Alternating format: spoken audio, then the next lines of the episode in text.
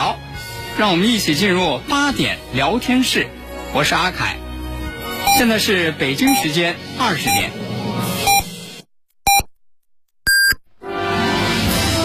您正在收听的是 FM 一零五点八，济南广播电视台新闻综合广播。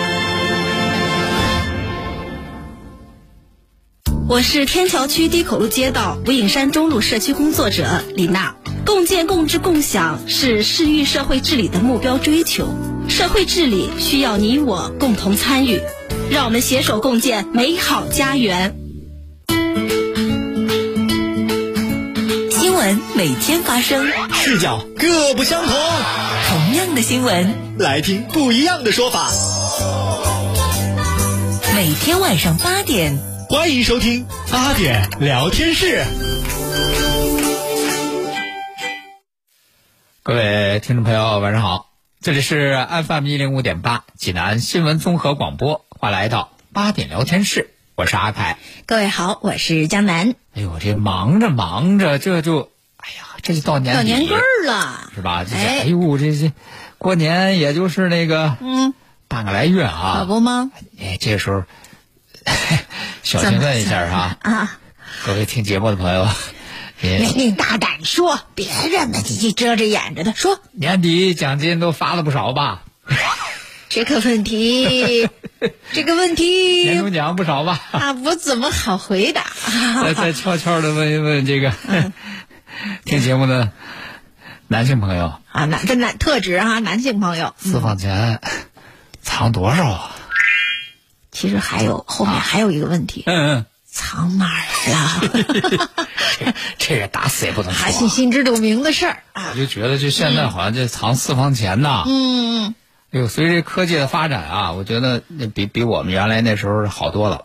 哦，怎么说？你看，原来就是我我那年轻的时候啊，嗯，就是我们那时候发工资啊，嗯，哪像现在啊？现在说这工资、嗯，奖金、年终奖，嗯。都打你卡里了，是数字给你的是，就接一个短信，哎，是吧？哎，我们那时候不行，我们那时候发发发那工资，纸币真钱吗？嗯，一个信封，嗯，里头你这一个月的工资多少多少，然后啊，除了工资之外，嗯，还有一张工资条。是是吧？特别一目了然，上头都写着呢，都写着呢。这个月，嗯，哎，什么基本工资多少？嗯，各种补贴多少？扣了多少？是到最后实际拿到手多少？嗯，清清楚楚的。领到工资之后，这回到家还没捂热乎呢，信封交出来吧，原封不动啊。那肯定是交给家里领导啊。嗯，而且这个月发，不用说，里头都啊，这都有数的，是是吧？哎，怎么怎么怎么回事？这怎么少了一毛呢？好家伙，这这不行啊！就开始慌的，清楚啊！嗯啊是。哎呦，那个时候你说，哎呦，要想藏了私房钱，真真太难了，难啊！哎呀，我记得有一回啊，嗯，有一回，有一个月夏天嘛，嗯，有一个月，可能是哎发了个什么额外的奖金。夏天啊，夏天发奖金，平常平常不是月月有的，嗯，额外发了个奖金，嗯，什么钱呢？你看这我当时我这心眼儿我就活动。啊，哎呦，我说这个钱，领导不知道啊，家里领导不知道，不是常规发的，对，和原来不一样，对，说这个可以藏一个私房钱。我这想啊，说你往往往哪藏啊？往哪藏啊？藏发多少钱？你发多少钱呢？就这么想藏？当时我一大笔款啊，八百块钱吧。哎呦，那时候其实也还也还可以，真不算少。说我这得赶紧，我先到家。嗯。到家之后，我看我家里往哪里都藏哪呀？都之前藏过都被发现了呀？问题是？对呀对呀。哎，我说干脆，嗯，这个我藏那个冬天要穿的衣服里头。不是，您刚才不是说夏天发的钱吗？啊，对呀。哦哦，您夏天发的钱藏到冬天，那被翻出来的可能性太小了，是吧？嗯，冬天穿的衣厚衣裳还早呢，衣橱子里头呢，是是是，是吧？哎，我藏那个冬天穿的衣裳里头，嗯，这这个一时半会儿谁谁找啊？我觉得这个还真靠谱，你别说，怎么能放大半年呢？嗯，是吧？这个这个行，哎，然后这找好这地方之后，我又一想，也不行。啊，你这事儿什么事儿都都都有万一是不是万一哦你说虽然说我藏这地方这么隐秘，嗯藏到这个冬天穿的衣服里万一呢不小心我们家领导他哪天他一高兴他收拾收拾，嗯，他给找出来，不太好交代八百块钱，你说你干嘛呢？说不清楚藏私了。房去，好，藏多长时间了？这是大了？说不清楚。那人卫生这那那能怎么办呢？咱提前有对策。你想我多聪明啊！啊我多聪明直接啊！上交了得。这脑子哎这么一转悠，嗯计上心来。嗯，还有办法啊？直接我拿拿了张拿了张白纸，哦，拿张白纸，我上头写了几个字儿写条。然后我把这钱啊，我用这纸包起来，啊，写的什么字儿呢？嗯嗯嗯。攒够一千，交给媳妇儿。哎，这个好哎，万一他要发现，咱说我这，我觉得准备给你个惊喜，哎呀，我得给凑个整数啊多好我我攒钱，我不是为自己花，就算被发现了也没关系。我是为交给你，嗯嗯嗯嗯。给咱们家这个攒钱。但但是基本上，我觉得啊你这这次的这个藏法应该还是相对比较靠谱的，挺好啊嗯，挺好挺好，双保险。八百块钱贴上纸条，攒够一千，交给媳妇儿。冬天的大棉袄里冬天大棉袄里。到第二天，踏踏实实看看，我得看看。哦不放心得去找找还在不在啊你说我这攒着私房钱这么隐秘，啊，被发现没被发现？要被发现，我去找就没了，哎呦，惦记一天了，赶紧看看吧是吧。？我不嗯，放心呐。是第二天我回去，我又早回去，我到我藏的私房钱里摸出来一摸，嘿，还在呢，哟，真好。这次藏的纸不错条也在，啊，钱也在，结果我一点，啊，少了？不光在，还多了呢，怎么怎怎么会？正好多了二百，哦变成一千了。啊，嗯，这是一个恐怖故事啊！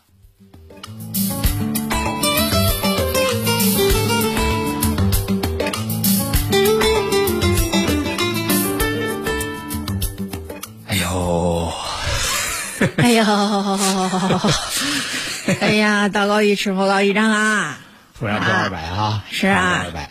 你看高兴不起来呀、这个突然多二百，哎，昨天咱们在节目里边给大家说了个事儿啊，嗯，哎，说昨天说这个事儿里头也是差二百，哦，昨天咱们给大家说的是说差二百也够两万，好家伙，说这事儿大家想起来了吗？嗯说是什么事儿啊？哦，那那个街头撒钱那事儿是吧？对，咱不是说在那个杭杭州街头，嗯是吧？人家有一个外卖小哥嗯送呃不是快递小哥，嗯，快递小哥人啊家，送快递说发现那个路口怎么说那地上到处是钱啊，都是一百的，是说这可不行啊，这是谁丢的呀？嗯，咱得赶紧给人捡起来，要不然让那个大风刮走怎么办呀？是啊，说就和俩那个路边的热心一块儿给捡，一块儿给捡，捡了之后，然后一数多少呢？嗯，差二百两万。一万九千八哎，说这钱是谁的？人报警啊，啊，报警，然后警察来了，说一调查说，嗯一看说怎么回事呢？说，呃，发现当时确实说是有有有有这么这个呃一个男子，嗯哎，说而且人家过路的那那那俩这个热心市民说说，那个他俩是喝了酒。啊，因为那哦当时我们都在一个饭店吃饭呢，嗯就听他俩在后头又是喝酒，又是又是干嘛的，又是视频，哦哎可能中间还发生点争吵，嗯，说结果出来之后就不知道怎么回事，突然其中一个男子在兜里掏出一把钱来，嗨呵往天空一撒，俩人就走了。好嘛，我还以为是不小心呢，原来是存心撒的钱撒呢。完撒完就走，然后人家那个派出所一调查说，呃，当时发现是说这个撒钱的这个男子啊，嗯，说撒完钱之后说把那个包啊放到路边一辆车里了，哦。一看那辆车的车牌号呢，应该是天津那一辆车，嗯，哎，然后人家这不就赶紧就就找啊，也说呢，昨天还说呢，说这个、这个这个这个撒钱的这位先生啊，如果你要听到新闻，啊你赶紧去派出所认领啊。是啊，哎，昨天刚说，今找着了。天一大早这撒钱的这个先生找着了，好，姓孙，嗯，而且今天上午十点多到那个派出所把这钱领走了。您看这都干的什么事儿？说这一问呢，说到底这个为什么有这么一个举动呢？嗯，一问说，原来这个孙先生今年三十六，确实是天津人，嗯，而且呢是在天津啊做生意。说怎么到了杭州呢？嗯，原来是去年六月十三号来杭州给刚出收刚出生不久的儿子求医。哦，哎，他说是怎么回事？原来他儿子有肠道方面的病，嗯刚出生啊就有肠道方面方面的病，而且呢比较严重，比较严重呢，出生之后就一直住在医院。哦，哎，你想正在疫情当中啊，嗯说你看这孩子新生儿住在医院，我们也没法陪护。后来这是在网上查到说，杭州这边嗯，人家有个大夫，就在这个疾病方面比较权威，这不就带着儿子到杭州来那个治病。嗯，说你像去年六月份吧，啊，到现在说在杭州治病，半年多了啊半年了哎，嗯说怎么当天撒钱是怎么回事呢？说说正好那天呢有一个上海的朋友来看他，哦，俩人就喝了点酒，喝了点酒呢，说你看现在天津又有疫情嘛，啊，说他家里老人还在天津啊，嗯，你说可是我儿子这在杭州治病呢，哎呀，两边他这总有照？顾不上啊。孩子，这边离不开，那边老人这也顾不上。着急啊。啊，，在这边租房子住半年了，嗯。说孩子好在什么？孩子现在出院了，哟，可是出院了，本来是想来天儿好，咱就那个赶紧回去。啊。你你说现在天津那边这个疫情吧，也回不去，回不去了，哎，说这一想起这事儿来呢，说心里就有点不痛快，嗯，有点不痛快呢，当时就做出来这个这个举动就，就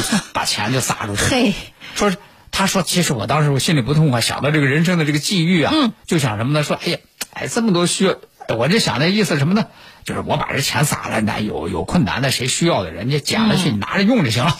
不是，这兜里装那么多现金呢？现在谁谁谁装那么多现金你想，他是？在这边给孩子治病嘛？嗯他说，我这平常啊我这两万块钱就是在兜里一直揣着的，就是说干嘛呢？是用急的。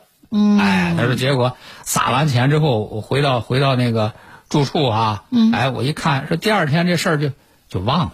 啊，说一看，哎，怎么兜里这还有那个二百块钱呢？哦啊，然后呢，他说撒了这个钱之后，也没想把钱找回来，嗯。啊，还是什么呢？还是因为昨天这杭州媒体就铺天盖地都报这报道了啊。哎，结果他邻居看到了，嗯。邻居看到之后就就转给他说，哎，这不是你吗？哎 说是你撒的钱，要不我带你到派出所，赶紧把这个钱领回来了。这这租房子租了半年也都熟了，对呀、所所以说这孙孙先生这不就到了派出所？嗯，哎，千恩万谢，也是非常感谢人家那个快递小哥，嗯。还还给人家快递小哥打电话道谢，这是谢谢他，一张都没少。对，嗯，而且当面人家这个民警啊就把这个一万九千八用点钞机给他做了清点，嗯，但是在接过钱的一刹那，这个孙先生又从里头又拿出一沓儿钱放在桌子上，哦，说干嘛呢？他说呢，这笔钱呢，我是委托咱们派出所给捐出去，哦，捐出去干嘛呢？就留给治病有需要的孩子。哦，哎，就是也是有自己这样一个经历嘛感恩吧哎，然后人家民警清点之后说，发现这些钱总共是八千三百元。嗯啊，人家说呢会尽快的联系这个医院，把孙先生捐出的八千三百块钱交给医院。那看能帮助更多的人。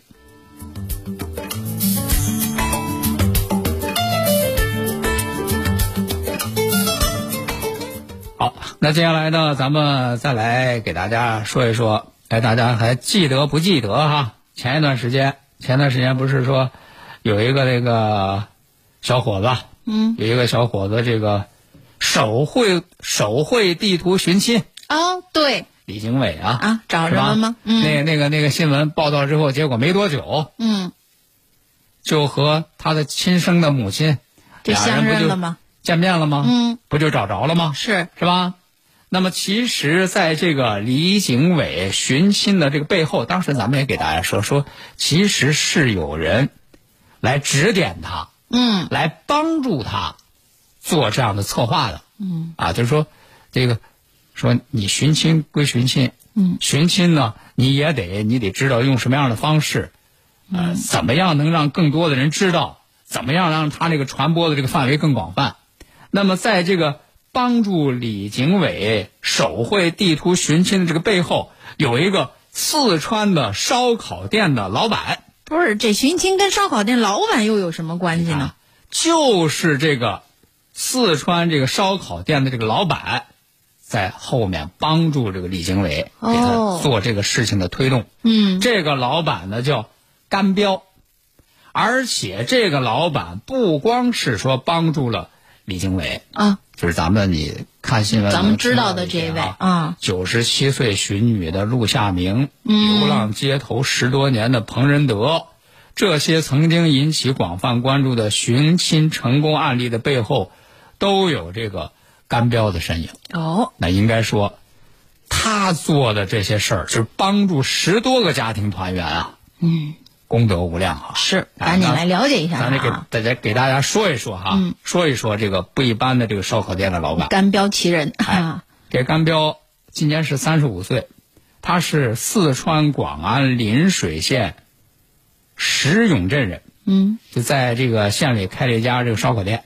这烧烤店呢叫年代烧烤爱心店，大家有机会去可以去那个光顾一下啊。好嘛，说他是怎么这个走上帮助别人寻亲的这个道路的？嗯，说实话呢，也是这么一个偶然的事儿。机缘巧合，哎，他本身呢，他是参过军，在广东呢又打工十年，嗯回到家之后这创业做餐饮。嗯，说到这个机缘巧合呢，那就得说一说那个彭仁德这个老人。哦，就是二零一七年的时候，这个甘彪当时是从这个路边摊儿烧烧烤吧，原来的路边摊儿啊，从路边摊儿开始做现在这个店面，就发现就他这个店马路对面嗯。有个老人，有个老人呢看起来是流落街头好几年了，嗯。不会说话，只能比划，平常呢就睡桥洞或者睡窝棚，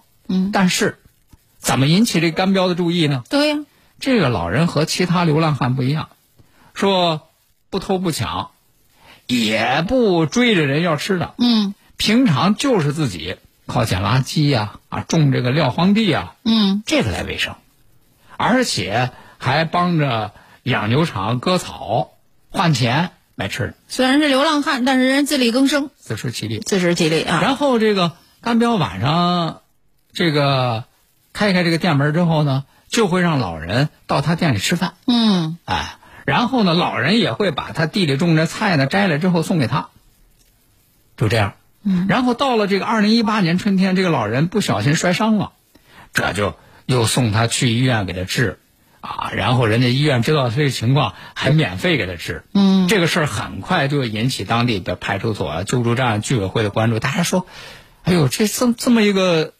老人这样的情况，嗯咱们把他送养老院吧。是，这不挺好的吗？嗯，老人拒绝了。哦，你看这个这甘彪一看说老人又居无定所，给他搭了个窝棚。后来呢，还干脆凑钱给他租了一间房，嗯，还给他购置家具、床垫、棉被。这干彪真是够热心的。他说：“其实我这想法挺简单，我就是看不得那个老人受苦吗。嗯，到了说到底还是、哎其实还是亲人照顾最好。对对对，就是到了吧？二零一八年秋天，这个甘彪就想说，你看咱们整天这个嗯照顾，这总不是办法。是老人年纪这么大了，嗯说他总归他得有亲人呐。嗯这就想给他找亲人。于是呢，当时干嘛呢？就拍那个短视频，啊拍短视频呢就发到那个短视频那个平台上嗯啊。但是呢，这个拍了一条之后呢，石沉大海，也没有反应，也没有回响。不但是是那么容易的事这情。甘彪这个人做事儿呢，他就是坚持，嗯说我发一条不行，我就发一百条啊；啊我发一天不行，我就发一年啊。嗯哎，然后他当时拍呢，发这视频呢不重样，因为他每天啊，他都给老人这个吃饭啊，嗯这个店里员工帮老人这个洗头洗脸啊，就日常生活吧。他就把这个老人日常生活这视频点点滴滴他都记录下来，嗯每天少则一条，多则三五条，他就发到网上去。哦哎，这样他有内容啊。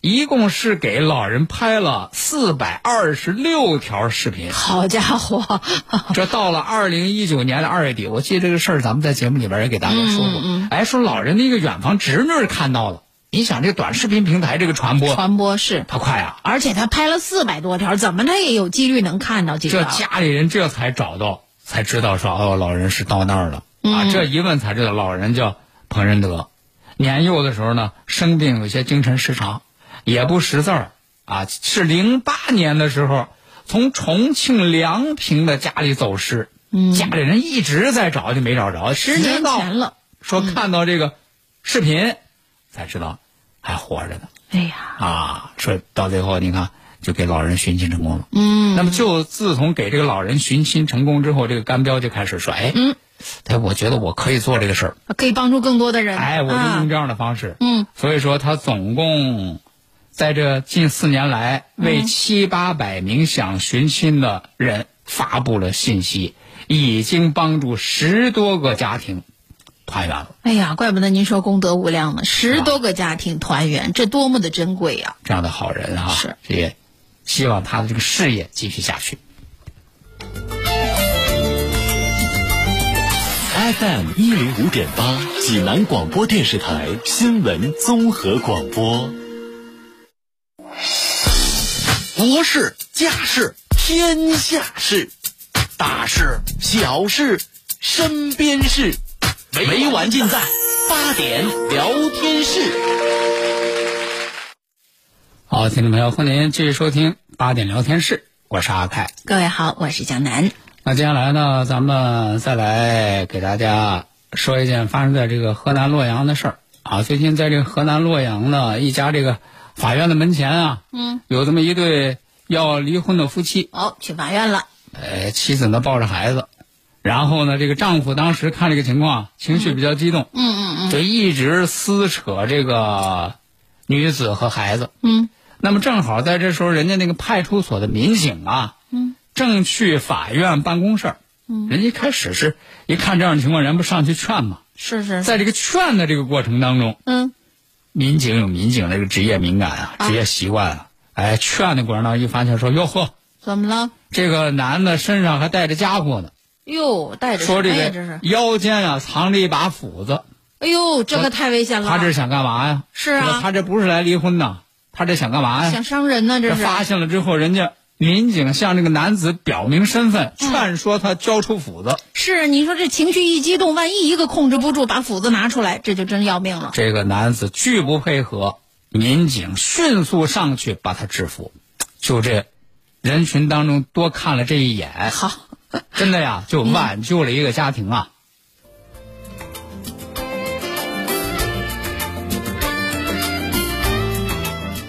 接下来咱们再来说这个发生在北京的一个事儿啊。嗯。说这个昨天，北京有一个孩子妈嗯发了个视频，啊发了个视频是什么视频呢？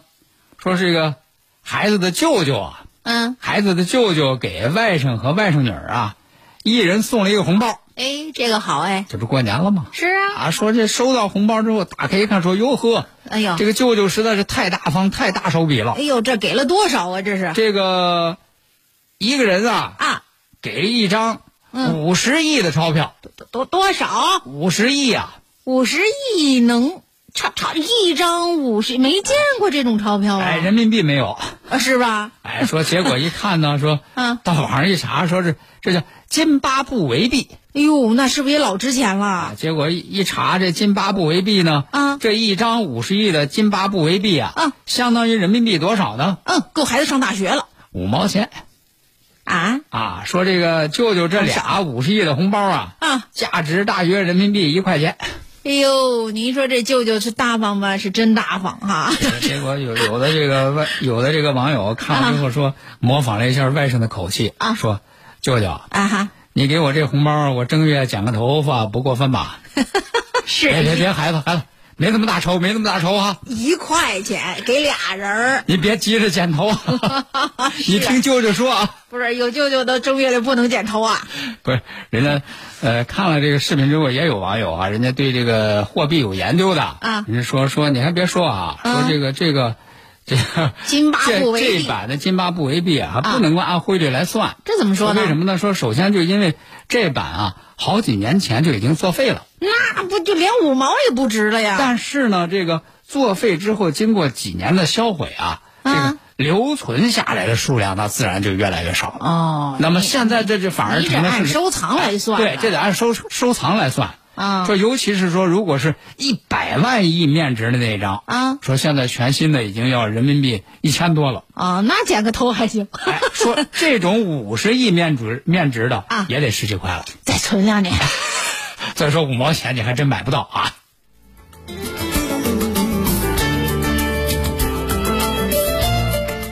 好，那接下来呢，咱们再来给大家说一说这个最近这个欧洲啊，嗯。欧洲因为这个能源价格上涨啊，哎呀，能源短缺呀、这个供暖的价格呢也是飞涨，嗯。啊，结果就加剧了英国老百姓的生活的成本，嗯。啊，面对这个能源短缺呢，在一月十号的时候，英国第三大能源供应商 OVO 功能公司，他们旗下的 SSE 能源服务公司，向他的客户发了一封邮件，嗯邮件里头啊有一篇这个博客的链接，嗯，啊说列举了十条冬天不开暖气就能保暖的建议，哟呵，这个这个通用哈、咱咱们看看。咱听一听啊。啊说给这保这个热力公司啊，能源公司啊，给客户提什么建暖和的了建议呢？嗯和你的宠物以及爱人拥抱，啊，以让自己保持舒适，哦，就没那么冷了，啊是吧？用爱发电是吧？啊，是这意思。说吃姜，但是别吃辣椒，为什么呀？因为辣椒会让你出汗。哦，出完了汗更冷。多喝水，因为脱水会导致体能、体温下降。哦哦，不光中国人劝人多喝热水啊，啊，少喝酒。葡萄酒或威士忌带来的温暖温暖的感觉只是暂时的。会把热量带走了吧哎？此外，这公司还建议，嗯要想暖和，啊，多穿几件衣裳，然后喝热粥，嗯，让孩子们进行呼啦圈比赛，哦，还能干嘛？打扫房间，嗯，实在不行多做几次开合跳吧。啊，在这个 能源价格加剧老百姓生活成本危机之际啊，这个英国国会议员都看不下去了。哦啊，说你们你们你们公司竟然给顾客这样的建议，出这种招实在是无理又冒犯人。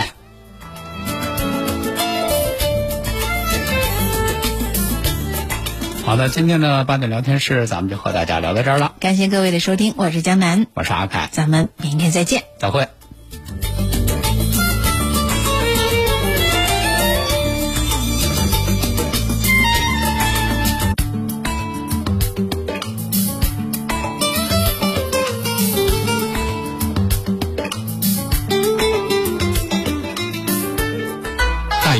这套八段锦行云流水啊！小伙子，好眼力！这是杏林中医院的专家手把手教的。这不，我每天还听下午三点五分、晚八点五十济南新闻广播，杏林中医院的专家分享骨病、一体多病、免疫系统疾病及疑难杂症的中医健康知识，教大家解决问题的好方法。有电话吗？有，记住喽，零五三幺八三幺二零九九九八三幺二零九九九。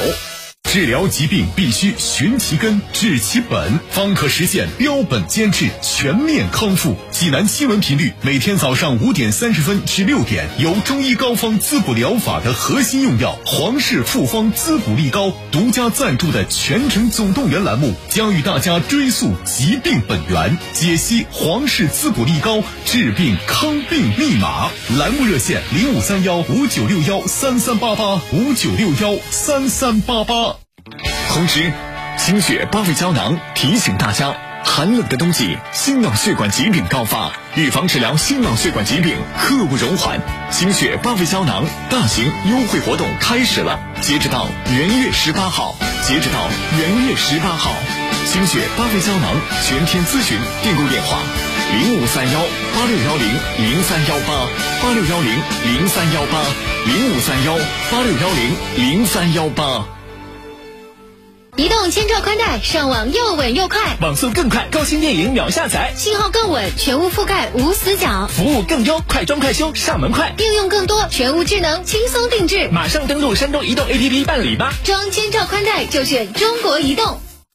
大爷，您这套八段锦行云流水啊！小伙子，好眼力！这是杏林中医院的专家手把手教的。这不，我每天还听下午三点五分、晚八点五十济南新闻广播，杏林中医院的专家分享骨病、一体多病、免疫系统疾病及疑难杂症的中医健康知识，教大家解决问题的好方法。有电话吗？有，记住喽，零五三幺八三幺二零九九九八。三幺二零九九九。